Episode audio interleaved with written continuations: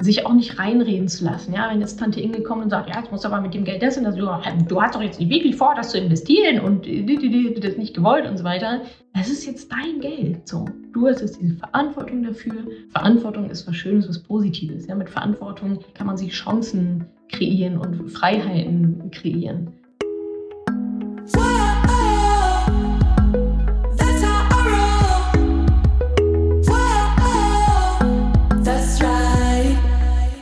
Salut ihr Money Pennies und herzlich willkommen zu einem neuen Money Talk. Der erste Money Talk im Jahr 2023 ist, ist Februar, mein erster Money Talk, äh, wieder zurück nach der Babypause.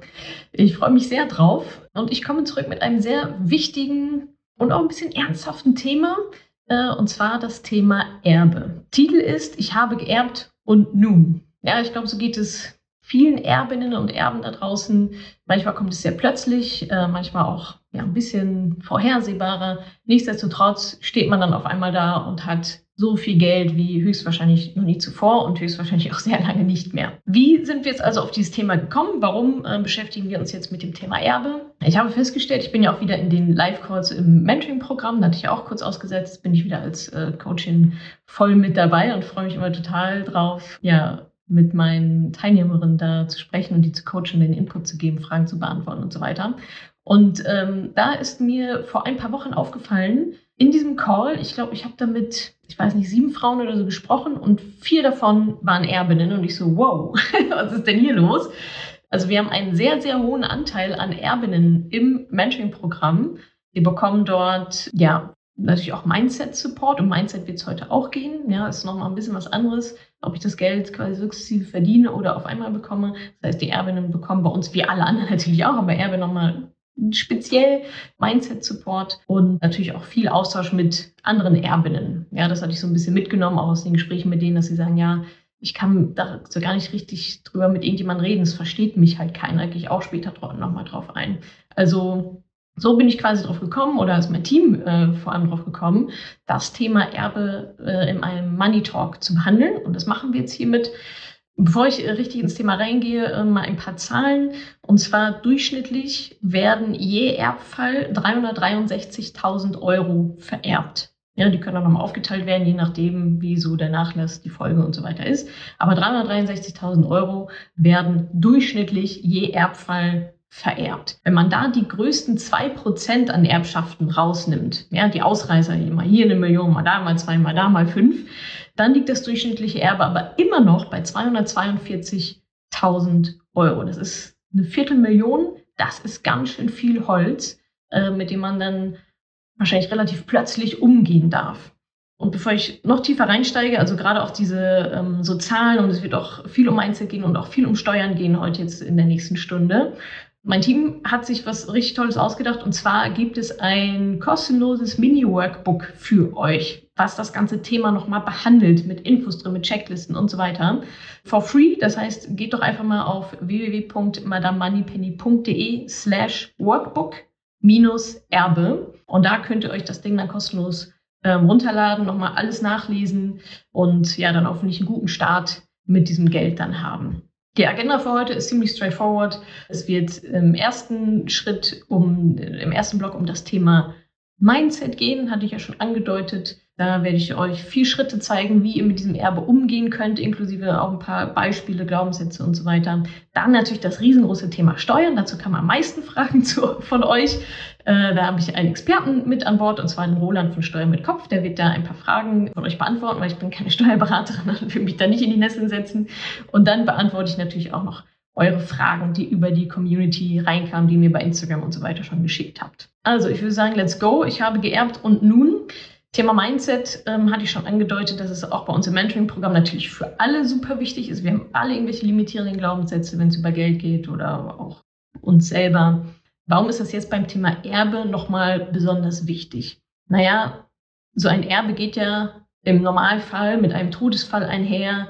Trauer, man hätte lieber den Menschen natürlich als das Erbe, als das Geld. Und man hat halt plötzlich eine riesengroße Verantwortung, die man vielleicht vorher noch nie so hatte. Ja, also eine Viertelmillion Euro, wer hat die schon mal eben so auf dem Konto liegen? Und auf einmal ist dann halt dieses Geld da oder irgendwelche Sachwerte oder so, wir bleiben jetzt mal bei Cash.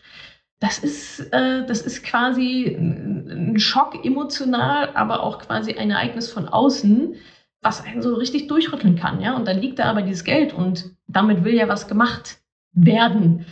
Und das ist übrigens auch ein ganz großer ja, Fehler leider, den halt super viele Erbinnen machen, ist, dass sie in diesem Schock verharren, in dieser ähm, ja, Situation, die sich ja so in dem Sinne keiner ausgesucht hat. Und dann wird dieses Geld nicht angenommen und es bleibt halt einfach liegen, jahrelang, jahrelang. Und damit ist ja auch niemandem so richtig geholfen an der Stelle. Ich hatte auch mit einer Mentoring-Teilnehmerin, ich hatte ja gesagt, ich habe mit mehreren gesprochen, in, in, diesem einen Call vor allem. Und so Glaubenssätze, die damit einhergehen können. Ne? Sabine hat zum Beispiel gesagt, das fand ich sehr krass, kann das Geld nicht lieb haben. So, ich kann dieses Geld nicht lieb haben, weil halt so viel dranhängt. Oder ich habe das Geld nicht verdient, hat zum Beispiel Euer gesagt. Ähm, oder Miriam hat gesagt, ich bin überfordert mit einer so hohen Summe. Ja, und dann kommen natürlich auch Fragen in den Kopf, was hätte der Mensch, der da jetzt gegangen ist, was hätte der eigentlich gewollt, was ich damit mache? Soll ich diese Wohnung jetzt verkaufen oder was mache ich jetzt mit dem Oldtimer oder was mache ich mit dem Cash? Der selber war vielleicht irgendwie gar nicht so ja, involviert in Investitionen oder fand Aktien wie komisch oder so und soll ich das jetzt trotzdem machen? Plus, was dann natürlich auch noch mit hinzukommt, und das hatte ähm, Sabine auch oder Sabine besonders betont, aber alle anderen auch, es ist quasi ein Luxusproblem. Ja, also wenn man mit jemand anderem darüber spricht und sagt, du, ah, jetzt habe ich jetzt 250.000 Euro geerbt und ah, ich fühle mich irgendwie total komisch damit und mir geht es damit gerade nicht gut und ich möchte da irgendwie ran, ja, dann kannst du aber wissen, dass 90 Prozent der Leute sagen, ja, deine Probleme möchte ich, ja, da gibt's doch mir, ja, deine Probleme möchte ich haben. Hilft der Person natürlich überhaupt gar nicht weiter. Im Gegenteil, ja, man wird nicht ernst genommen, man bekommt keinen seriösen Austausch. Und das ist halt in so einer Phase extrem, extrem schwierig und ja, traurig, weil man ja verharrt oder noch tiefer reingedrückt wird, ja. Also dann hast du auch noch ein Luxusproblem und, und so, stell dich doch nicht so an und so weiter. Und da fehlt dann halt eben ein vernünftiger Austausch untereinander, was dann natürlich das ganze Mindset-Thema nochmal brisanter macht, weil man ja nicht rauskommt aus dieser Spirale, wenn man immer alleine sich die ganze Zeit im Kreis rumdreht. Und es ist natürlich auch eine komplett andere Situation, wenn man sukzessive selbst das Geld sich verdient, ja, arbeiten geht, äh, Gehalt bekommt, Selbstständigkeit, wie auch immer, spart und es dann zur Seite legt und damit sich dann überlegt, okay, was mache ich jetzt damit, ja, dieses Geld zu managen, als wenn man halt auf einmal 250.000 Euro auf dem Konto hat. Ich bleibe jetzt immer bei diesen 250, weil das so dieser Durchschnitt war. Kann natürlich auch deutlich mehr oder deutlich weniger ähm, sein. Und bei einer dieser Teilnehmerinnen, Sandra, was glaube ich, war es dann auch so, dass sie dieses Geld, also ne, diese, die war irgendwie so überfordert, ähm, auch emotional mit diesem Geld, mit diesem Erbe, dass sie versucht hat, es so schnell wie möglich wieder loszuwerden. Ja, das war so ein Reflex, oh, schnell wieder weg damit hat das dann Hals über Kopf und in irgendeine Wohnung investiert, irgendein Neubauprojekt. Und dann wurde das aber nicht fertig. Und jetzt mit Anwalt hin und her. Und am Ende des Tages das Geld kehrt, werden wieder zu ihr zurückgekommen, nur mit noch einem riesigen Ballast von einem Rechtsstreit und super viel Stress und super viel Zeit und Anwälten und allem möglichen Kram, den man so schon nicht gebrauchen kann in seinem Leben, aber in so einer Situation noch mal weniger gebrauchen kann. Ja, und das fand ich sehr spannend, weil so dieses einfach so wegdrücken, ja, das funktioniert meiner Meinung nach in keinem Lebensbereich. Ich bin ja auch ganz gut da drin, so Sachen wegzudrücken und in mich reinzufressen. Funktioniert nicht, nicht, nicht empfehlenswert.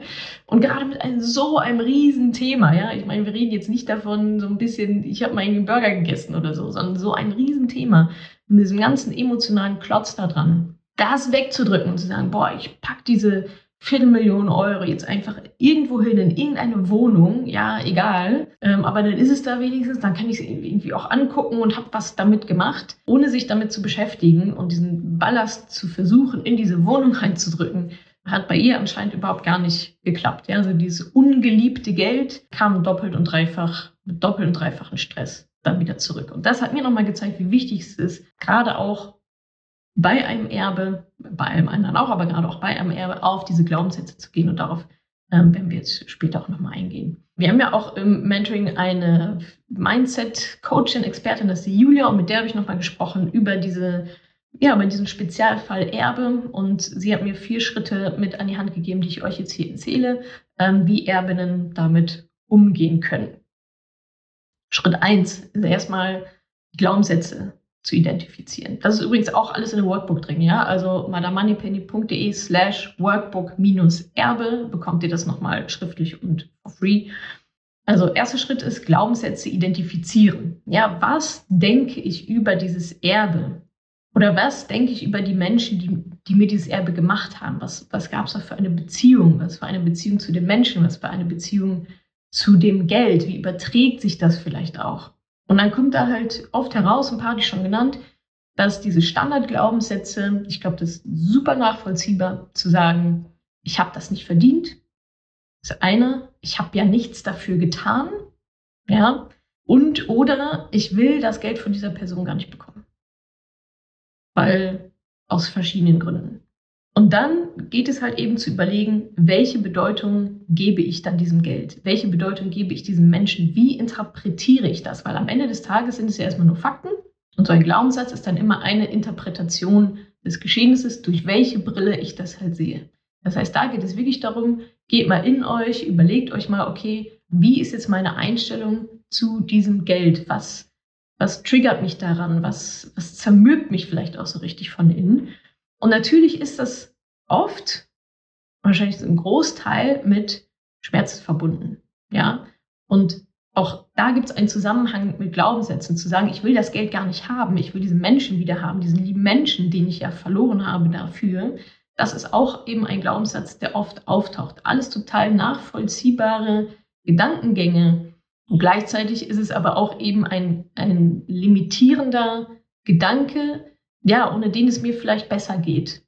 Dazu später nochmal mehr, was man denn jetzt damit machen kann. Also Schritt eins: Glaubenssätze erstmal identifizieren. Erstmal in die Analyse gehen und sagen, okay, was macht dieses Geld mit mir? Was, was denke ich jetzt über dieses Geld? Im Mentoring haben wir übrigens jetzt mal unabhängig vom Erbe, ja, weil manchmal ist das so ein bisschen plastisch. Ja, was ist denn jetzt ein Glaubenssatz und was ist denn jetzt keiner? Ja, das ist halt schwierig, schwierig zu sagen, aber schreibt einfach mal alles auf, was euch da so in den Sinn kommt. Wir haben dafür im Mentoring eine Liste mit 100 äh, Glaubenssätzen. Ja, es gibt 100, es gibt wahrscheinlich sogar noch mehr. Äh, mit 100 limitierenden Glaubenssätzen. Also relativ easy, die dann einmal anzuchecken. Aber wir machen euch ins Workbook auch ein paar rein, dass ihr mal so ein bisschen reflektieren könnt. Aha, okay, die habe ich. Einige davon habe ich ja auch schon genannt. Ich denke mal, das sind so die Standarddinger, die da auf einen, äh, die da auf einen zukommen. Also Schritt eins, Glaubenssätze identifizieren. Schritt zwei, diese Glaubenssätze und auch die negativen Gedanken erstmal akzeptieren. Die sind da und das ist auch okay. Ja, also jeder Gedanke und jedes Gefühl vor allem hat ja auch eine gewisse Funktion. Die einen sind ja nicht besser oder schlechter als die anderen, sondern die sind halt da. Die haben auch eine eine Funktion, genau. Und ein Weg zur Lösung ist dann eben zu sagen, ich akzeptiere erstmal, dass diese Glaubenssätze so sind, wie sie sind. Oh, die sind jetzt erstmal da. Dann gilt es, im nächsten Schritt zu schauen, diese Glaubenssätze zu hinterfragen. Ja, und wirklich zu sagen, okay, also ist das Geld wirklich so aufgeladen, wie die Erben das so sehen? Also ja, ist, ist es wirklich so? Und muss man es auch wirklich verdient haben? Ja, wenn du sagst, okay, äh, ich habe das, hab das Geld nicht verdient, ja, okay, aber muss man sich denn Geld verdienen? Also muss, hättest du es dir verdienen müssen? Oder kannst du dir einfach erlauben, es halt jetzt zu haben? Nur da nochmal ein, ein schöner Input von Julia auch an der Stelle. Das, was unsere Realität ist, das, was wir haben, das, was da ist, das haben wir verdient. Sonst wäre es ja nicht da. Da muss ich auch dreimal drüber nachdenken. So, ja, okay. Aber ich finde, es macht total Sinn. Ja, also Julia sagt doch immer, das Universum macht keine Fehler. Ja, was ich auch eine sehr schöne Lebenseinstellung ganz generell finde. Das hat natürlich auch viel mit Vertrauen zu tun und die Dinge so zu nehmen, wie sie sind. Und ich finde das total logisch, irgendwie auch zu sagen, naja, wenn ich doch etwas habe, wenn ich doch etwas bekommen habe, dann habe ich es auch verdient, ja? Wie auch immer ich es verdient habe. Ich kann auch etwas dadurch verdienen, dass ich einfach da bin. Und wenn du es hast, dann hast du es verdient. Weil sonst hättest du es ja gar nicht erst. Sonst hätte es jemand anderes, der es verdient hat. So. Und da so bei sich zu sein, sich das zu, äh, verdeutlichen, zu verdeutlichen und zu sagen, naja, also sonst wäre es ja irgendwie ein Fehler im System. Ja, also ich habe das jetzt schon aus irgendeinem Grund bekommen, dieses Geld. So, es ist ja so gekommen, wie es gekommen ist. Das finde ich einen ähm, sehr schönen, empowernden ähm, Gedanken. Und das kann man genauso einfach akzeptieren. Und worüber ich dann auch noch äh, Gedanken machen könnte, ist erstmal zu sehen, okay, die Situation ist so, wie es ist. Ja, ich habe jetzt als Erbin die Freiheit und die Möglichkeit, dieser Situation eine Bedeutung zu geben, die ich ihr geben möchte. Ja, ihr könnt darüber entscheiden, wie ihr darüber denken wollt. Es sind einfach erstmal alles nur Fakten. Du hast 250.000 Euro geerbt. Wie du das jetzt interpretierst, ja, ich habe ja gerade so Wörter genannt wie Freiheit und Möglichkeit, ja, und nicht äh, starre Verantwortung, dö, dö, dö, sondern ich habe jetzt die Freiheit und die Möglichkeit, mir zu überlegen, ähm, wie ich mit dieser Situation umgehe. Und damit kannst du dir auch wieder deine eigene Realität schaffen. Und einen Schritt nochmal weiter, weil ich gerade gesagt habe, am Ende sind es erstmal einfach nur Fakten, ja, das auch anzuerkennen und wesentlich neutraler von oben drauf zu gucken und zu sagen, okay, was ist denn jetzt eigentlich, was sind denn jetzt, was steht jetzt unterm Strich? Was sind die Fakten? Und die Fakten sind, das ist Geld, das sind einfach nur Zahlen auf meinem Kontoauszug. Mehr ist das nicht. Ja, in meinem Online-Banking steht jetzt eine Zahl, die da vorher nicht war.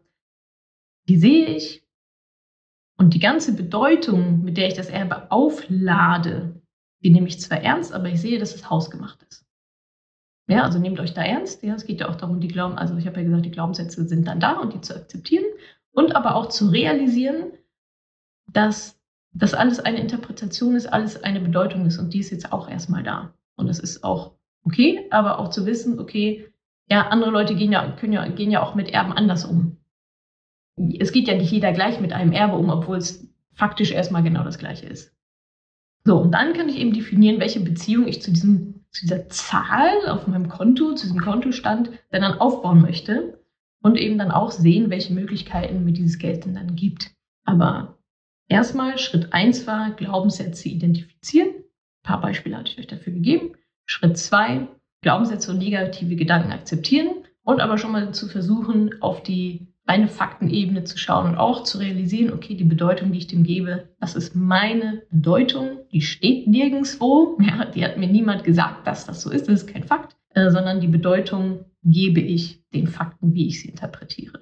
So, dann Schritt 3, quasi dann die Erlösung. Da geht es eben dann darum, die negativen Glaubenssätze aufzulösen. Da gibt es verschiedene Techniken. Ähm, Im Mentoring haben wir auch eine bestimmte Technik, die Glaubenssätze aufzulösen. Da geht es dann darum, ähm, in den, also die Schritte, die ich jetzt genannt habe. Ähm, und dann geht es darum, die Glaubenssätze aufzulösen, indem man sich ein paar Sachen bewusst macht. Ja, zum Beispiel, was macht dieser Glaubenssatz mit mir? Wie fühle ich mich, wenn ich das denke? So, was für ein Mensch bin ich dann, wenn ich das denke? Ja, bin ich voller Energie und irgendwie gut drauf oder oh, schnitzt mir richtig den Hals zu, fühle ich mich verkrampft, kann ich nicht schlafen, äh, fühle ich mich schlecht, weil ich jetzt so viel Geld äh, auf einmal habe. Wie verhalte ich mich, wenn ich glaube, dass ich dieses Geld nicht verdient habe? Ja, natürlich drücke ich es da weg. Ich habe es nicht verdient, ich will es gar nicht haben. Wie verhalte ich mich, wenn ich glaube, dass ich das von dieser Person eigentlich gar nicht annehmen möchte. Ja, genau das gleiche weg. Es ist alles so eine Abwehrhaltung, es ist alles, es ist alles andere als Akzeptanz, ja. Und ist es wirklich dem angemessen, wie ich dieses Geld erlebe. Ja, also ist es zuträglich für meine Ziele? Ist es auch zuträglich äh, für meine Werte? Ja, verhalte ich mich da gerade konform meiner Werte? Und ist es auch das, was die Person beabsichtigt hat mit dem Geld, von dem ich das bekommen habe? Ja, also jetzt mal aus meiner Perspektive, ich habe glücklicherweise noch nie geerbt, aber ich habe jetzt ein Kind und mache mir natürlich auch Gedanken darüber, über mein Erbe, was ich dann hinterlasse. Und ich würde mir natürlich wünschen, dass dieses, was auch immer ich dann hinterlasse, das Geld oder das Unternehmen oder was auch immer, dass das ehrlicherweise positiv aufgenommen wird. Ja, es ist ja, natürlich hängt da die ganze Trauer dran und so weiter, aber ich würde mir schon wünschen, äh, dass da mein Kind ja es irgendwie annehmen kann und sagen kann, ja, okay, das ist jetzt das Erbe von meiner Mama und was, was kann ich jetzt damit tun? Ja, was hätte sie vielleicht gewollt, was ich damit tue? Oder vielleicht auch nicht. Und da geht ja auch viel Vertrauen mit einher. Ja, wenn ich jetzt überlege, dass ich dass ich meinem Kind etwas vererbe, dann, dann ja auch mit dem, ja, mit dem Vertrauen so, ja, wird schon wissen, was zu tun ist. Ne? Schon, ja, passt dann schon, ja. Und ich möchte es ja dann eben auch genau dieser einen Person vererben. Sonst könnte ich ja im gewissen Rahmen Vorkehrungen treffen, dass das Geld woanders landet. Genau, also der zweite Schritt ist eben, diese negativen Glaubenssätze aufzulösen und zu schauen, ja, was was macht dieser Glaubenssatz mit mir? Wie fühle ich mich dabei? Wo sind da die Limitationen? Und dann geht es darum, diesen Glaubenssatz quasi, jetzt ein bisschen kompliziert, jetzt ein bisschen theoretisch, umzudrehen, dann dafür wieder Beweise zu finden und so weiter. Aber das ist, das ist jetzt, glaube ich, gerade bei diesem Thema Erbe ähm, sehr schwierig sozusagen möglich, rein in der Theorie, jetzt hier so zu erklären, dass ihr da mitkommen würdet. Aber wenn ihr schon mal reflektiert, und erkennt, dass dieser Glaubenssatz limitierend ist, dass der Glaubenssatz negative Auswirkungen auf euch hat und vielleicht auch auf die Beziehung mit dieser Person, die jetzt nicht mehr da ist, aber es gibt ja trotzdem weiterhin eine Verbindung, eine Beziehung, dann ist das schon mal ein sehr, sehr großer Schritt. Ja, also zu wissen, okay, diese, die Bedeutung vergebe ich, ja, das ist hausgemacht, das ist von mir individuell da rein interpretiert in dieses Geld und zu wissen, so komme ich halt irgendwie nicht weiter. Ja, das, das, ist, das bringt keinem etwas. Und da mal in dich reinzuspüren, wie geht es mir damit, ist schon, dann bist du schon super, super, super weit. Und ganz kurz davor, die Glaubenssätze dann auch wirklich ähm, richtig zu knacken und aufzulösen. Das ist ein bestimmter Prozess, in dem muss man auch manchmal dreimal, viermal durchlaufen in verschiedenen Zeitabständen, weil es teilweise so tief drin sitzt. Ähm, das dauert ein bisschen, aber ist ja auch in Ordnung. Genau, und Schritt vier ist dann selbstverständlich, ja, äh, das ist jetzt so Mindset ein bisschen nachgelagert, aber die Frage stellt sich ja dann, okay, jetzt bin ich irgendwie free und ähm, Mindset geregelt und ich kann jetzt dieses Geld, wie Sabine gesagt hat, zum Beispiel lieb haben. Ja, das war so ihre nach dem Mentoring dann so, ja, ich, ich kann das jetzt lieb haben und ich kann damit jetzt was anfangen und ich habe es investiert. Äh, also das war das, was von der Wohnung zurückgekommen ist, hat sie dann jetzt äh, investiert. Und genau das ist natürlich dann auch Schritt vier. Also Schritt eins war Glaubenssatz identifizieren, Schritt zwei war akzeptieren und negative Gedanken auch akzeptieren. Schritt drei, Glaubenssätze auflösen. Und Schritt vier, mehr seid ihr vom Mindset her free, ähm, könnt dann also dieses Geld sinnvoll anlegen und vermehren. Und ganz am Anfang hatte ich ja schon gesagt, das ist genau das Thema, was halt, oder ein riesengroßer Fehler, den halt super, super viele Erbinnen machen. Die kommen ja dann am Ende auch in unserem Mentoring manchmal dann wirklich Jahre, nachdem dieses Erbe schon äh, über die Bühne gegangen ist und dann liegt dieses Geld da jahrelang auf dem Konto rum, weil eben, ja, weil es eben noch diese Abwehrhaltung halt dazu gibt. Und es wird einfach immer, immer weniger durch die Inflation. Das bete ich jetzt auch schon seit x Jahren runter. Nur die Sache ist, die letzten Jahre war die Inflation Kindergarten, da war ja nichts. Und jetzt ist sie einfach hoch auf, äh, sind wir noch bei 10 Prozent oder schon drüber? Ich weiß es gerade gar nicht so genau, aber so, aber enorm, enorm. Das heißt, es ist keine Option, dieses Geld auf dem Konto rumliegen zu haben. So. Ähm, aber wenn sich das gerade für euch anfühlt, dass das einfach nicht geht, dann ist das ein Mindset-Thema. Und damit seid ihr nicht alleine, sondern damit seid ihr die Norm. Das geht den meisten so. Und das ist ja wahrscheinlich auch überhaupt nicht die Absicht der Person, von der ihr dieses Erbe bekommen habt. Ja, die sagt ja nicht, hier bitteschön, äh, hast du eine Viertelmillion, sorg mal bitte dafür, dass es weniger wird. Ja, da würde ich von oben runter schimpfen und sagen, hey, äh, so war das jetzt eigentlich irgendwie nicht gedacht, ja. Also dann kann ich es ja gleich, keine Ahnung, äh, verbrennen oder so vernichten, weil das ist ja das, was damit passiert. Das ist quasi sozusagen eine Geldentwertung, eine Geldvernichtung. Das ist ja nicht das, was die Person äh, damit vorhatte, ja, also was damit passiert. Also, sondern das Geld soll ja genutzt werden. Ja, entweder für die eigene Altersvorsorge oder um sich was Schönes zu gönnen oder was auch immer. Aber meistens ist ja schon mal so, dass gerade so eine Viertelmillion deutlich hilft, um halt die Altersvorsorge in trockene Tücher zu bekommen. Und das reicht ja meistens auch gar nicht mehr aus. Ja, wenn es denkt, auch mit einer Viertelmillion bin ich safe, äh, höchstwahrscheinlich auch nicht, aber es ist schon mal ein sehr, sehr großer Baustein. Genau, da hilft natürlich das Mentoring dann auch, um diese Glaubenssätze aufzulösen, zu hinterfragen. Das machen wir da. Ihr bekommt da Coaching von Julia, Coaching von mir, Coaching von allen anderen Erbinnen dann auch. Und wenn man da jetzt nochmal einen Schritt weiter denkt, ja, dieses Geld auf dem Konto vergammeln zu lassen, das, das betrifft ja dann auch die, die nächste Generation nach mir, also meine Kinder. Ja, was will ich denen denn dann mal wieder weiter vererben? Was mache ich jetzt mit diesen 250.000 Euro? ja, damit meine Kinder davon auch noch was haben. Wenn ihr 250.000 Euro einfach auf dem Konto liegen habt, 30 Jahre lang meinetwegen, 40, 50, 60, keine Ahnung, wie alt ihr seid, wann ihr sterben werdet, aber ich hab, rechne schon noch gut mit 60 Jahren, dann ist das ja, das ist ja quasi dann wahrscheinlich null, wenn man die ganzen Inflationen mal durchrechnet. Das ist ja Wahnsinn. Ja, dann kann es halt auch, also, dann spende es lieber so, was natürlich auch eine Option ist.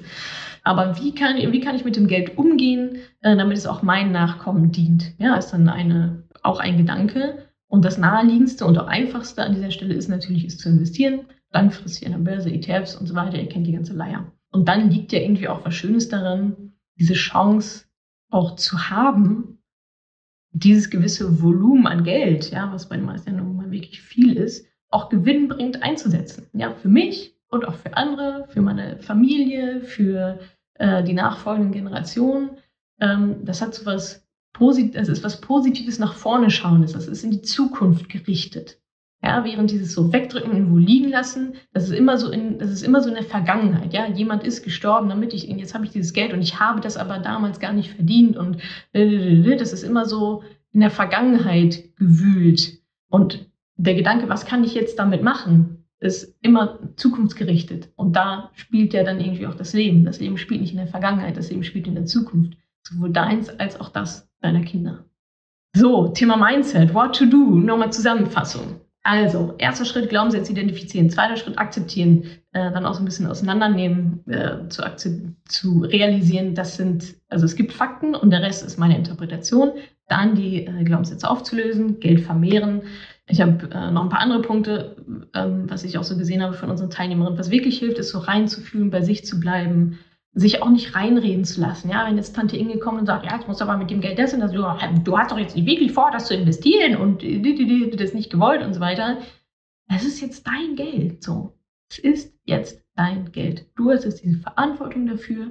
Verantwortung ist was Schönes, was Positives. Ja, mit Verantwortung kann man sich auch, ja, kann man sich Chancen kreieren und Freiheiten kreieren. Deswegen bleib da bei dir, Schau, was da deine Glaubenssätze sind. Lass dich gegebenenfalls auch äh, coachen, auch eins zu eins coachen. Ja, das machen wir auch in den Live-Calls. Ja, da spricht Julia dann oder ich auch eins zu eins mit euch, weil diese emotionale Situation ja wirklich nochmal sehr, sehr individuell ist. Ja, und was ich auf jeden Fall auch äh, empfehlen kann, ist halt Austausch mit anderen Erbinnen für den mentalen Support oder auch was haben die damit gemacht, auf welche Schritte haben denen geholfen, ja, auf dem Weg von dieser Vergangenheit in die Zukunft dann auch zu kommen. Ja, es sind ja auch nicht alle am gleichen Punkt. Vielleicht hat jemand schon vor fünf Jahren geerbt und du gerade jetzt erst und fragst dich, okay, wie, wie ist die Person damit umgegangen? Was kann ich davon lernen? Und was ich hier auch noch mit äh, drin stehen habe, vielleicht ist es ja auch wirklich eine schöne Sache, ein Teil, ein Teil davon zu spenden. Das war also der Mindset-Block. Ja, ich hoffe, ich konnte ein bisschen deutlich machen, wie, also dieses Thema Mindset, ja, das ist bei allen Geldthemen super wichtig. Ja, das ist bei uns äh, eine ganze Woche, macht ihr nur Mindset. Dann auch immer, immer, immer wieder. Es ist auch nichts, was, was jetzt abgehakt ist. Ja, das kommt immer wieder. Das kommt immer wieder. Ja, das ist wie so, äh, ja, ihr macht einmal schön sauber und dann kommt der nächste Staub rein, dann müsst ihr wieder fegen, dann kommt der nächste Staub rein, dann müsst ihr wieder fegen. Das ist kontinuierlich. Aber wenn ihr einmal diese Techniken habt, und ein paar habe ich euch schon gesagt, ja, Glaubenssatz identifizieren, akzeptieren, auflösen und so weiter. Wenn ihr da einmal die Techniken habt, dann könnt ihr das immer wieder machen. Und das ist, glaube ich, super, super wichtig. Und da kommen wir auch wieder zurück aufs Umfeld, weil wo kommt dieser Staub her? Von außen. Ja, von Tante Inge, die wieder irgendwas reinschmeißt. Und da ist es einfach wichtig, da einen Gegenpol zu haben. Ja, auf jede Tante Inge müssen zwei super coole äh, Frauen kommen, die, die dich bestärken und die sagen, nee, du machst das, das ist dein Ding und jetzt ihr Scheuklappen und macht dein Ding, äh, weil sonst ist Tante Inge nämlich in der Überhand und ja, irgendwann verfällt man dem dann quasi, weil man immer nur diese eine Meinung hört. Äh, du brauchst ein sehr, sehr starkes Gegengewicht. Tante Inge, Tante Inge muss in der Minderheit sein. Die darf ja da sein, ja? Gar nichts gegen Tante Inge an sich als Person, sicherlich eine super nette Frau, aber äh, muss ja nicht dein Leben bestimmen, ja? So, das war also das Thema Mindset. Super wichtig, holt euch da Unterstützung, seht zu, dass ihr in die richtigen Gruppen kommt, dass ihr da in den, in den Austausch auch kommt mit, mit anderen Erbinnen, weil umso leichter wird es ja dann. Ihr müsst euch dann nicht alleine durchboxen, durchprügeln. So, jetzt äh, mal ein bisschen, hier, ein bisschen mehr hands-on. Und zwar ähm, gab es ja auch sehr viele Fragen von euch zum Thema ja, Erbe und Steuern. Das ist, glaube ich, so, das kommt jedem als erstes in den Kopf. So Erbe, oh shit, da muss ich doch, da lauern doch bestimmt so viele Fallen. Ich kenne mich da mittelmäßig aus, ja, weil ich keine Steuerberaterin bin, aber ich habe mir Hilfe geholt. Und zwar vom Roland von Steuer mit Kopf. Ja, könnt ihr mal auch äh, super guter Instagram-Kanal, YouTube und so weiter, ziemlich, ziemlich cool, ziemlich groß. Äh, könnt ihr euch alle möglichen Infos zum Thema Steuern so reinholen. Und Roland hat sich äh, netterweise uns zur Verfügung gestellt, äh, ein paar eurer Fragen zu beantworten. An der Stelle auch nochmal der Hinweis auf das Workbook. Da findet ihr auch alles. madamoneypenny.de slash workbook-erbe. Da schreiben wir euch auch nochmal alles rein, was äh, Roland so erzählt. Also an dieser Stelle ein herzliches Willkommen. Schön, dass du da bist. Schön, dass du dir die Zeit nimmst. Ich starte mal direkt mit der ersten Frage. Und zwar, es gibt ja einmal das Erbe und es gibt eine Schenkung. Was ist denn jetzt, was sind die Unterschiede zwischen Erbe und Schenkung? Vielleicht kannst du uns das einmal erklären. Ja, Natascha, vielen Dank, dass ich hier heute sein darf. Ähm, ich freue mich schon, mit dir mich jetzt zu unterhalten, und zwar über das Thema Erben und Schenkung und die steuerlichen Auswirkungen. Die Frage kann man im Großen und Ganzen relativ einfach beantworten. Also eine Erbschaft findet statt, wenn jemand verstirbt, also wenn jemand, sage ich mal, das Zeitliche segnet, dann ist es so, dann tritt die Erbschaft ein und im Falle der Schenkung ist es eigentlich der gleiche Vorgang, nur in dem Fall lebt derjenige noch, der das Vermögen überträgt. Also in dem Fall ist es wirklich so, dass es einmal den Schenker gibt und den Beschenken. Hier also eine freigebige Zuwendung zu Lebzeiten bedeutet, ich erwarte zum Beispiel als Schenker Schenker keine Gegenleistung, wenn ich meinen Kindern oder irgendjemand anders etwas übertrage. Die Erbschaft, da gibt es den Erben und den Erblasser. Der Erblasser ist derjenige, der das Erbe dann im Grunde seinem überträgt, also sprich, ähm, der, der verstorben ist. Und da ist es so, von Todeswegen tritt dieser Vorgang dann ein. Ja, super. Vielen Dank ähm, für die Erklärung, lieber Roland. Glaube, es ist jetzt sehr deutlich geworden, sehr, sehr praktisch klar geworden, was da jetzt genau der Unterschied ist zwischen Erbe und Schenkung. Und jetzt gibt es ja auch noch ähm, verschiedene Fristen. Ja, da kommt mir auch immer, also wenn man sowas googelt, Erbe und Steuern und so weiter, dann ist ständig die Rede von irgendwelchen Fristen und so weiter. Welche Fristen gibt es denn wo einzuhalten? Und vor allem, was man auch immer wieder hört, ist diese sogenannte 10-Jahresfrist. Vielleicht kannst du die einmal erklären, was sich dahinter verbirgt. Die 10-Jahresfrist ist im Großen und Ganzen was, was man sich immer wieder merken muss. Denn alle 10 Jahre kann man die Freibeträge neu in voller Höhe ausschöpfen. Da ist es zum Beispiel so, dass an dieser Stelle, ja, sag ich mal, zwischen Ehegatten alle 10 Jahre 500.000 Euro hin und her geschenkt werden können. An die Kinder zum Beispiel alle 10 Jahre 400.000 Euro pro Kind, pro Elternteil übertragen werden können. Und nach Ablauf dieser 10 Jahre kann man das Spielchen von vorne beginnen. Gerade wenn man, sag ich mal, frisch ein Kind bekommen hat, macht es Sinn, vielleicht die erste Vermögensübertragung durchzuführen. Natürlich mit rechtlichen Rückholmöglichkeiten, aber grundsätzlich diese Optionen gibt es. Ja, vielen Dank, Roland, für die Erläuterung äh, dieser 10-Jahresfrist. Sehr cool, vielen Dank. Und diese Infos findet ihr natürlich auch noch in unserem Workbook madamoneypenny.de slash workbook-erbe. Sorry, dass ich das so oft sage, aber ich kenne ja meine Pappenheimer, da kommen wieder etliche E-Mails. Übrigens, dieser Link steht natürlich auch in den Show Notes. Und überall oben drunter, links, rechts unter diesem Video, Podcast, äh, Instagram, YouTube, wo auch immer ihr das jetzt gerade seht, äh, ihr findet das schon und trotzdem für alle Autofahrerinnen oder die jetzt gerade spazieren gehen oder so, könnt ihr schon mal merken, slash Workbook minus Erbe. So, was könnte ich euch denn noch an Fakten zum Thema Erbe, Erbe erzählen? Manchmal kommt ja auch die Frage auf, wer erbt denn eigentlich was? Ja, also wie ist denn so die Erb- Reihenfolge eigentlich. Das ist ziemlich straightforward, ja, also es richtet sich entweder nach dem Testament oder dem Erbvertrag oder eben nach dem Gesetz, ja, entweder das eine oder das andere. Also bei, und wenn wir jetzt mal auf der Gesetzesseite bleiben, hier ist die gesetzliche Erbfolge zu beachten. Die ist einfach so festgelegt. Das heißt, wenn nichts anderes festgelegt wurde, dann tritt das so ein. Also als erstes ganz oben stehen die Kinder und gegebenenfalls auch Enkel. Die sind in der Erbreihenfolge ganz, ganz oben. Wenn ich jetzt besterbe, erbt mein Kind alles. Die erben zu gleichen Teilen. Ja, da kannst du jetzt nicht sagen, die Erstgeborene hm, und die Zweitgeborene oder so, sondern die erben zu gleichen Teilen und es ist auch unabhängig davon, ob es sich um eheliche, nicht eheliche Kinder handelt, adoptierte Kinder, was auch immer. Ja, dein, die Kinder sind in dem Moment dann deine Kinder und in der, Erbreihen, in der Erbreihenfolge ganz oben und auch komplett gleichberechtigt. Wenn ein Kind schon vorverstorben ist, erben dessen Kinder soweit vorhanden. Das ist also Nummer eins, die Kinder. Richtig so. Nummer zwei, Eltern und Geschwister. Ja, die kommen dann also danach. Nummer drei, Großeltern und wiederum deren Kinder. Jetzt kommen euch wahrscheinlich schon das, das Thema Freibeträge ja, in den Kopf. Ja, okay, dazu kommen wir später noch. Aber man kann schon mal sagen, je höher der Verwandtschaftsgrad, desto höher auch die Freibeträge. Also Freibeträge für Kinder sind höher als Freibeträge für meine Großeltern, wenn ich denen was vererbe. So, jetzt gibt es noch Ehegatten, Ehegattinnen, hat ein gesetzliches Erbrecht, ja, genau wie die Kinder eben auch. Wenn es noch lebende Verwandte der ersten Ordnung gibt, ja, bekommt der Lebenspartner, eingetragene Lebenspartner grundsätzlich ein Viertel der Erbschaft.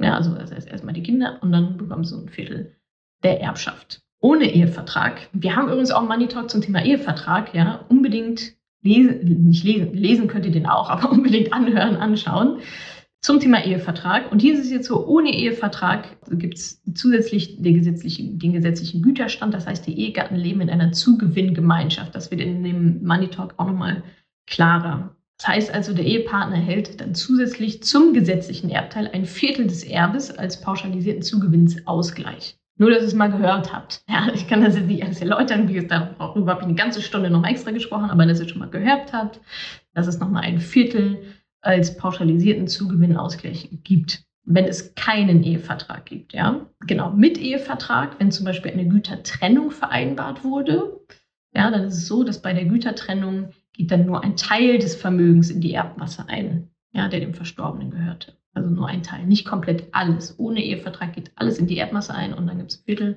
Und mit Ehevertrag, ja, da könnt ihr sowieso reinschreiben, was ihr wollt, dann könnt ihr alles mögliche daran festlegen. Wenn da eine Gütertrennung vereinbart wurde, dann geht eben nur ein Teil des Vermögens in die Erbmasse über. Und auch dieser Zugewinnsausgleich findet dann eben nicht statt. Erbe wird abhängig von Anzahl der Kinder entsprechend geteilt. Wie gesagt, das war jetzt super Kurzversion, was alles in so einen Ehevertrag, was ihr da reinschreiben könnt, wann der Sinn macht, wann der keinen Sinn macht und so weiter. Ähm, schaut euch auf jeden Fall den Money Talk zum Thema Ehevertrag an. Verlinken wir auch hier noch oben unten überall. Aber genau, hier geht es jetzt darum, wer erbt eigentlich was? Erbreihenfolge, Kinder, Eltern und Geschwister, Großeltern, je höher der Verwandtschaftsgrad, desto höher auch die Freibeträge und dann eben Ehepartnerinnen je nach Ehevertrag oder halt eben nicht. Auch noch wichtig zu wissen, vor dem Gesetz gelten Lebensgefährten nicht als Verwandte. Wenn ihr also nicht verheiratet seid, Pech gehabt. Ja, also die haben also kein Erbrecht wie Verwandte, wenn ihr nur, nur Lebensgefährten seid. Also der Gesetzgeber behandelt Unverheiratete in den meisten Belangen einfach schlechter als Eheleute. Das kann man so stehen. Ja, also geringere, ihr habt dann geringere Freibeträge, ihr habt höhere ähm, Steuerbeträge und so weiter. Gerade bei Immobilien häufig ein riesengroßes Thema. Ja, dann wird eine Immobilie vererbt und es war halt nicht, wurde halt nicht geheiratet vorher. Und dann hast du deine Immobilie im Wert von X und sollst darauf aber Steuern von Y bezahlen und woher soll jetzt dieses Geld kommen? Ja, ich habe jetzt eine Immobilie im Wert von einer Million Euro und soll da, keine Ahnung, Pustekuchen 300.000 Euro äh, drauf jetzt Steuern zahlen und wo kommen die jetzt her? Hm, muss ich die Immobilie verkaufen? Und das, also Wahnsinn, ja. Also, was ihr da machen könnt, ist natürlich ein Testament, ein Testament erstellen. Erbpflichtteil der Kinder bleibt aber unantastbar quasi. Holt euch da wirklich Rat von Experten, von äh, Notar, Rechtsanwalt. Es ist unbedingt notwendig, dass ihr da sicher aufgestellt seid. Ihr könnt ein Testament auch so machen. Das wiederum muss nicht notariell beglaubigt sein. Aber wenn es jetzt wirklich darum geht, irgendwelche Konstrukte zu bauen und so weiter, macht es, glaube ich, schon Sinn, euch dann nochmal beraten zu lassen. Rechtsanwalt, Steuerberater und so weiter, um da wirklich auf Nummer sicher zu gehen. Weil auch da, wie bei Finanzen, sollten keine Fehler passieren, denn äh, dass ein Fehler passiert ist, merkt man erst, wenn es zu spät ist. Doof. So, jetzt hatte ich gesagt, es gibt verschiedene Freibeträge, je nach Erbreihenfolge und so weiter. Und da würde ich jetzt unseren Nicola nochmal mit ins Boot holen, weil jetzt wird wieder recht steuerlich. Vielleicht kannst du nochmal erklären, was ist eigentlich die Erbschaftssteuer? Äh, wie sind da die Freibeträge? Und vor allem, wie hoch ist denn dann jetzt diese Erbschaftssteuer ganz genau? Die Erbschaftssteuer ist, wie es der Name schon sagt, eine Steuer, die auf die Erbschaft anfällt. Bedeutet an dem Punkt, wenn jemand stirbt, dann wird ja das Vermögen von A an B übertragen. Das ist dann so, dass man sagt, dieser unentgeltliche Vorgang, also ohne Gegenleistung, muss aber in irgendeiner Form besteuert werden. Und hier gibt es einige ja Freibeträge, aber zum Beispiel auch einige höhere Steuerbelastungen, je nachdem, wie hoch das Vermögen ist. Die bekanntesten Freibeträge sind zum Beispiel zwischen Ehegatten, hier 500 500.000 Euro an die Kinder oder an das Kind, jeweils 400.000 je Kind und je Elternteil und zum Beispiel ein fremde Dritte, wenn ich sage, ich würde dir jetzt irgendwas schenken, dann wären hier 20.000 Euro alle 10 Jahre steuerfrei möglich. Wenn wir aber mit der Erbschaftssteuer dann diesen Betrag übersteigen, dann kommen wir hier schon in die Situation, dass auch Erbschaftssteuer anfällt und dieser Betrag, der dann natürlich als Steuer gezahlt werden muss, nennt sich dann Erbschaftssteuer. So, eine Frage, die auch noch von euch kam, ist, muss ich das Erbe beim Finanzamt melden? Ja, also mit Bekanntwerden eines Erbes musst du es dem Finanzamt immer, dem Finanzamt immer innerhalb von drei Monaten äh, melden, informieren. Einfach formlose schreiben. Findet ihr auch alles im Workbook, Vorname, Nachname, Todestag, Gegenstand des Erwerbs und so weiter.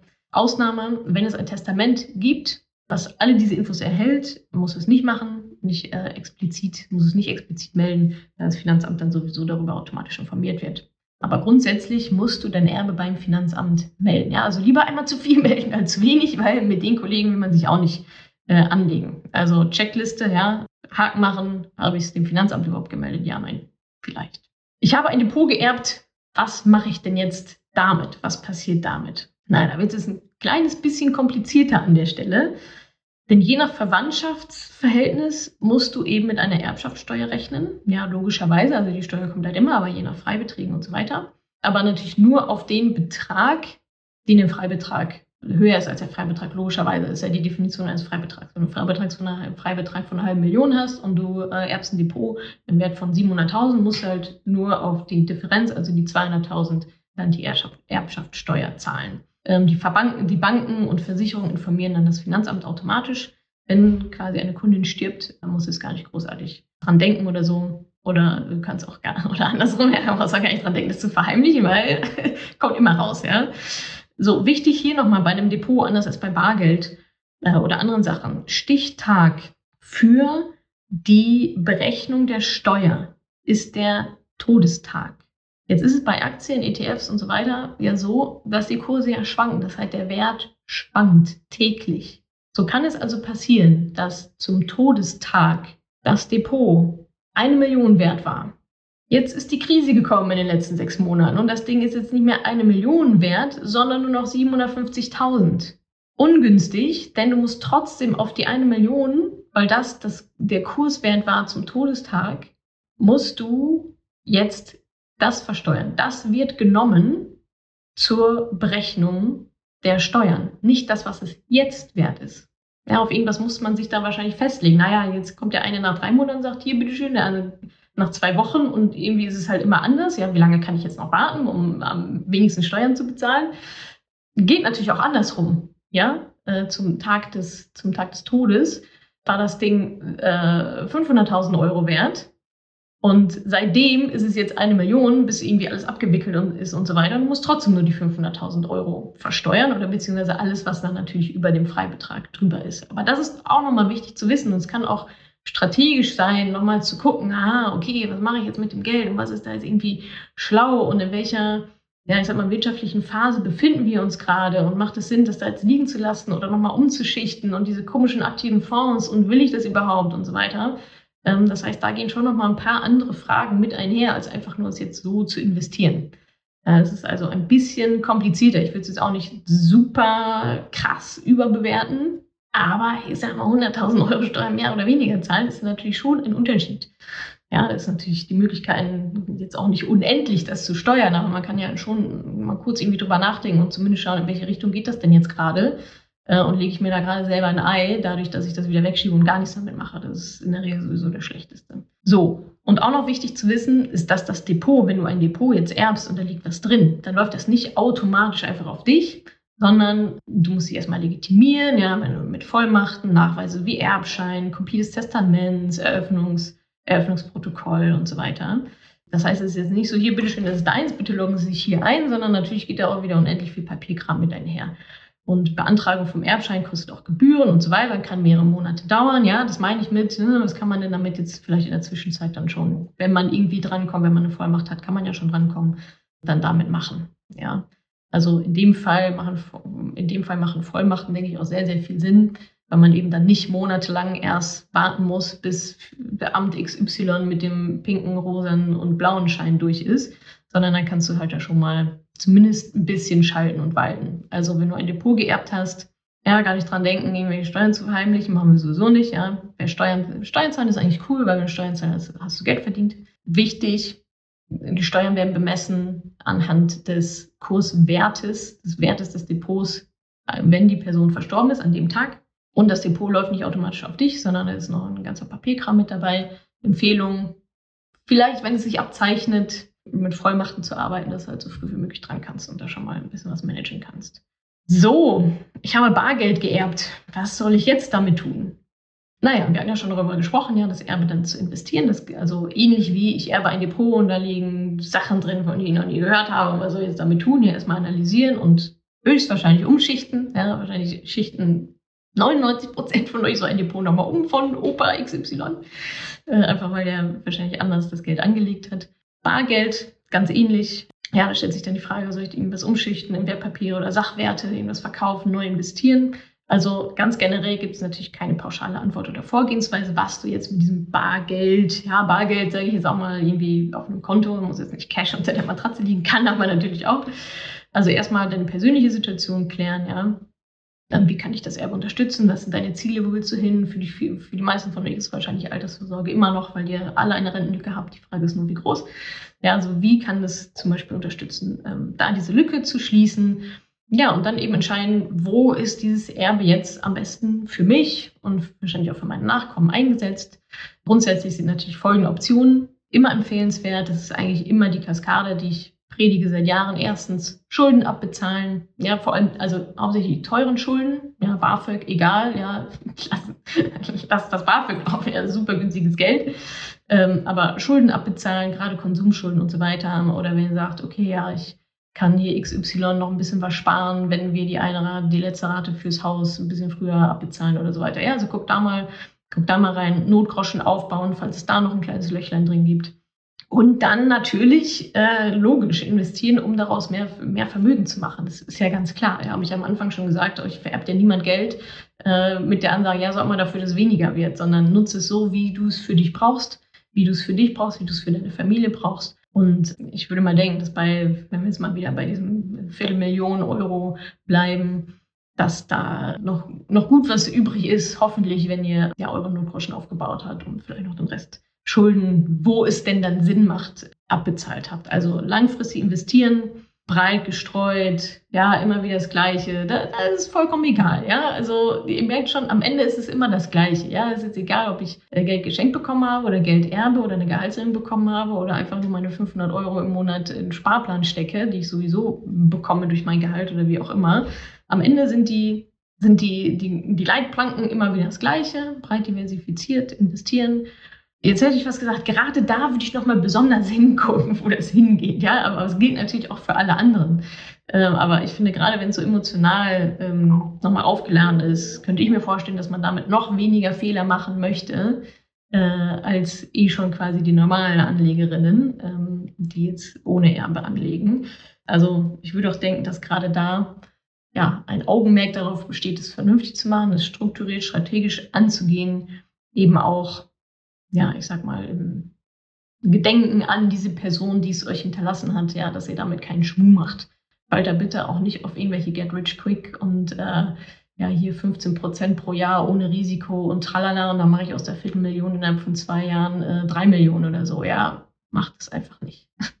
macht es einfach nicht. Ja, legt es, beschäftigt euch damit, macht die Mindset-Arbeit und dann legt es einfach langweilig und langfristig an der Börse an. Wie das geht, lernt ihr ja bei uns sowieso im Mentoring-Programm, wie die alle anderen Erbinnen auch. So, jetzt habe ich hier ähm, noch eine Frage. Ähm, die kam über Instagram rein, mal davon ausgehend, dass ich noch nichts angelegt habe. Notgroschen aber ist da. Jetzt fällt mir durch ein Erbe Geld in die Hände, als Beispiel 20.000 Euro. Würde ich dann zusehen, dass ich zum Beispiel alles in ETFs anlege, also direkt die 20.000, wenn ich das Geld soweit nicht brauche, oder investiere ich besser jeden Monat 1.000 Euro, wie ich es mit dem Gehalt machen würde, was ich anlegen möchte als Rente? Ja, sehr interessante Frage genau diese Möglichkeiten gibt es oder es gibt natürlich auch noch was dazwischen. Ja, du kannst auch sagen, also entweder du kannst sagen, nehme die 20.000 auf einmal, du kannst aber auch halbieren, du kannst auch vierteln, wie auch immer. Ähm, oder du kannst auch jetzt hier in deinem Beispiel 1000 Euro pro Monat. Das ist schon sehr gestückelt. Ja, also dann bist du ja 20 Monate dabei, diese 20.000 Euro, was jetzt auch ehrlicherweise nicht so super viel ist, das, da kommst du ja nie zu ran. Ja, also da muss man jetzt unterscheiden zwischen Rendite, Rendite orientiert und vielleicht auch ein bisschen psychologisch. Ja, wenn du sagst, du hast noch nie investiert, würde ich niemals empfehlen, alles Geld sofort reinzuschmeißen. Einfach durch den psychologischen Aspekt. Ja, es geht auch darum, sich mit diesen Prozessen vertraut zu machen. Ja, das erste Mal ein Depot zu öffnen, das erste Mal ein ETF zu kaufen, dann was da alles mit einhergeht, ja, die Börse auszuwählen, den, also den ETF auszuwählen, nach den Kriterien, die Börse auszuwählen, einen Sparplan anzulegen und so weiter. Und dann wird das abgebucht oder vielleicht auch nicht, ach, kommt das erst morgen? Also das sind ja, das ist ja eine komplett neue Welt. Und wenn ihr da sagt, ja, ich schieße jetzt mal dieses Erbe, diese emotionale Erbe, 20.000 Euro, ja, klick äh, rein. Also ich glaube nicht, dass es irgendjemand von euch machen wird, ehrlicherweise. Ich würde es auch nicht empfehlen, weil das ist, glaube ich, an der Stelle dann einfach zu viel mit dem, was dieses Erbe sowieso schon im Gepäck hat. Also jetzt mal rein aus der psychologischen Sicht würde ich sagen, don't do it. Ja, also nimm erstmal einen Teil, womit du dich wohlfühlst. Ja, wenn du die Mindset-Arbeit gemacht hast, wird sich das vielleicht irgendwie rauskristallisieren, dass du sagst, von den 20.000 Euro.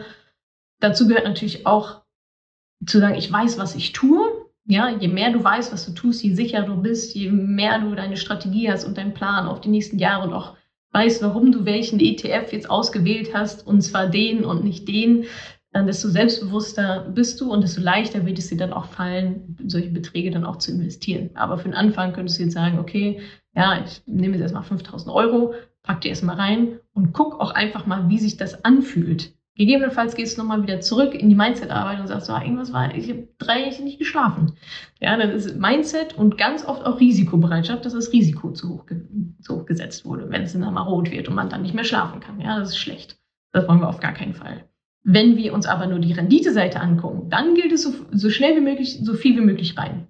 So, das ist äh, statistisch gesehen ja Studien aus den letzten x Jahren, dass man sagt, je früher, desto besser, mehr ist besser, rein so schnell wie möglich. Nützt dir aber alles nichts, wenn du diese 20.000 Euro investierst, um so viel Rendite wie möglich zu machen und nach drei Wochen geht dir sowas von die Flatter, das Ding ist noch bei 18.000 Euro und du sagst dir, shit, was habe ich gemacht? Alles wieder rausnehmen und hast halt 2000 Euro verballert. Plus noch Gebühren und so weiter. Also meine ganz große Empfehlung ist natürlich, ja, durchlauf diese Schritte. Mindset-Arbeit, Plan machen, Strategie machen, Portfoliostruktur, eine Asset Allocation. Dann werden die ETFs ausgesucht. Das ist Schritt 7 von 7, nicht Schritt 1, 2 oder auch, und auch nicht 5 von 7, sondern Schritt 7 von 7. Äh, die Rendite wird übrigens in der Asset Allocation gemacht und nicht bei den ETFs. Mach die Arbeit, dann wird sich das rauskristallisieren und dann wirst du höchstwahrscheinlich einen Mittelweg wählen zwischen 20.000 Euro sofort oder 1.000 Euro im Monat, sondern höchstwahrscheinlich wirst du es vierteln oder so. Ja, oder zu sagen, ich mache mal 5.000, dann mache ich 10.000 oder erstmal 5 und dann noch die restlichen 15. So um den Dreh wird, es, wird sich das dann äh, ergeben, denke ich. So, hier habe ich noch eine weitere Frage, auch über Instagram von 21 Sparkles. Es wurden Aktien hinterlassen. Aktien halten oder lieber auszahlen lassen, Schrägstrich verkaufen. Ich habe kein Depot. Ja, das kommt jetzt natürlich sehr stark darauf an, was das für Aktien sind. Jetzt mal ganz pauschal gesagt, wenn du sagst, es wurden Aktien hinterlassen und halt keine keine Fonds in dem Sinne, keine ETFs, ja, du weißt ja, ETFs langfristig und so weiter, das ist auf jeden Fall das beste Produkt. Jetzt weiß ich nicht genau, wie sich Aktien definieren. Ja, also da würde ich mal reingucken, was für Aktien sind das denn? Und vor allem, würde ich diese Aktien jetzt auch selber noch kaufen? Ja, vielleicht auch ein bisschen gucken, wie sind die in der Rendite, also wie haben die sich entwickelt und aber auch, was sind das für Unternehmen, die dahinter stecken? Und würde ich jetzt mein Geld, weil es ist jetzt in dem Moment dein Geld, wenn das alles jetzt nicht wäre, wenn ich das Geld Cash hätte, Cash geerbt hätte, würde ich es dann in diese Aktien investieren? Mein, mein Gefühl wäre höchstwahrscheinlich nicht. Ja, weil wer weiß, wie alt dieses Depot auch schon ist. Vielleicht sind da auch ein paar Raketen mit dabei, super gut, ja. Muss man sich wirklich detailliert angucken.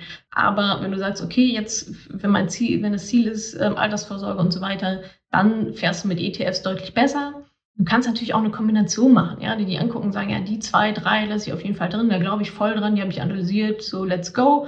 Äh, einen Teil davon verkaufe ich und schichte es lieber um in ETFs, nachdem ich meine Strategie habe, wo ich dann natürlich auch die anderen Aktien reinflechten muss, ne, in diese, in diese Strategie, vor allem in die Risikobereitschaft. Also da geht es jetzt darum, das einfach zu bewerten, einfach das zu bewerten und zu schauen, ja, genau, ne, halte ich das oder zahle ich das aus oder ähm, verkaufe ich das ganze Ding? Und wenn du kein Depot hast, ja, das hatte ich ja vorhin erklärt, irgendeine Form von Übertragung äh, muss es hier dann sowieso geben. Ich weiß gar nicht, was dann passiert, wenn ich jetzt was geerbt habe und sage, nö, ich richte mir gar kein Depot ein oder so, ob man dann das Erbe nicht antreten kann. Oder also das ist jetzt doch mal, noch mal ein Stückchen tiefer. Es kam mir nur gerade so der Gedanke, aber die Frage ist ja eher so, was mache ich jetzt damit? Halten oder verkaufen äh, und weg damit? Was ich euch schon mal sagen kann wenn da aktive Fonds drin schlummern und gerade so die Generation Großeltern und so weiter, die kannten nur aktive Fonds. Ja, die haben auch nicht so richtig in Einzelaktien mal hier, mal da, aber da wurden aktive Fonds verkauft. Und ich kann euch sagen, wenn da ein aktiver Fonds drin ist, ist das das Schlechteste, was ihr haben könnt. In der Regel, je früher ihr das Ding loswerdet, desto besser. Muss man natürlich wissen, was ist ein aktiver Fonds und ja, woran erkenne ich den? Immer an den Kosten, an den Gebühren. Die sind nur leider nicht so richtig, muss man ein bisschen recherchieren, muss man sich ein bisschen angucken. Ja, erkennt ihr auch teilweise an der, ähm, an der WKN und so, ähm, aber immer an den Gebühren. Gehen wir auch im Mentoring nochmal sehr stark drauf ein, auch auf Index-Schmuser und so weiter. Da gibt es so ein paar böse Buben. Die wollt ihr auf jeden Fall loswerden, weil das ist das Schlechteste, was ihr haben könnt. Ja, also wenn ihr euch da ein aktiver Fonds begegnet, am besten, also in der Regel, ja, es gibt bestimmt auch Ausreißer, aber in der Regel performen aktive Fonds schlechter als, also langfristig eh immer schlechter als ETFs. Von daher ja, ist das Umschichten in ETFs dann definitiv die bessere Variante. Aber auch hier spielt natürlich einiges an Mindset eine Rolle und vor allem auch an Wissen. Erstmal beurteilen zu können, ist ein aktiver Fonds ja, nein. Und ja, wie war der vielleicht auch, was hat der denn getargetet? Ja, was war denn da irgendwie so drin? Warum hat das so schlecht performt? Und dann auch zu schauen, äh, okay, das war jetzt die Vergangenheit, die Zukunft, was kann ich denn Besseres mit dem Geld machen, als halt in so einen aktiven Fonds zu verbraten? Ich hoffe, das beantwortet jetzt erstmal so die, die Frage. Also ganz pauschal kann man das natürlich nicht sagen. Aktien müsst ihr neu bewerten, aktive Fonds sofort raus und dann ist die Benchmark aber immer ETFs. Und gegen ETFs verliert einfach, verlieren einfach alle anderen Produkte, wenn man breit gestreut denkt. So, ein, etwas ähnliches hier von Manu U88. Die vererbten Wertpapiere passen nicht in mein Portfolio, trotzdem behalten. Wertverlust und so weiter. Da steht auch in Klammern. Auch da wieder, ja, ich weiß jetzt nicht genau, was das ist, aber wenn du sagst, sie passen nicht in mein Portfolio, dann hast du dir ja schon mal angeguckt und die Fakten gecheckt und auch so interpretiert zu sagen, die passen hier nicht rein, die sind nicht meiner Strategie konform, die passen nicht in meine Asset Allocation, die passen nicht zu meiner Risikobereitschaft, die passen nicht in meinen Plan, die sind vielleicht ausschüttend anstatt isolierend und was auch immer. Ähm, oder wie jetzt bei Einzelwerten, die schütten ja da gar nicht aus, oder beziehungsweise die, da bekommst du, wie heißt das nochmal? Baby Brain. Äh, Dividenden, genau, da bekommst du Dividenden, die will ich eigentlich gar nicht haben, oder bekommst gar keine Dividenden und hättest gerne welche. Also die Interpretation liegt schon da. Wenn etwas nicht in dein Portfolio passt, dann weg damit. Auf die Gefahr hin, ja, dass sich die Dinger vielleicht dann doch nochmal ganz gut entwickeln, aber da würde ich nie wieder drauf gucken. Ja, sowieso, was ihr verkauft, ist weg. Vergangenheit, guckt da nicht wieder drauf und denkt euch, shit, hätte ich das mal nicht verkauft. Kann immer passieren. Deswegen sage ich auch immer, einfach ETFs, ja, langfristig breit gestreut. Das ist einfach auch für euer emotionales Wohlbefinden immer noch das Beste. Und wenn etwas nicht in deine Strategie passt, gilt übrigens auch für Leute, die sich ihr ETF-Depot mal angucken und denken, wie kommt eigentlich dieser Branchen-ETF hier rein?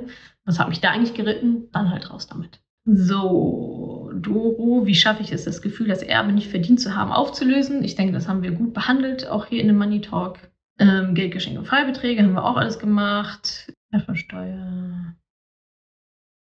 Ja, ich glaube, dann haben wir erstmal äh, alles so gut es ging beleuchtet, wie es so in einer Stunde möglich ist. Vielen Dank äh, an Roland für deinen tollen, äh, für deinen tollen äh, Input. Nochmal ganz kurz. Ja, Recap, Erben ist einfach ja, eine besondere Situation, da ist Trauer mit dran, da hängt einfach sehr, oh, plötzlich diese Verantwortung, ja, ist oftmals schwer und negativ behaftet.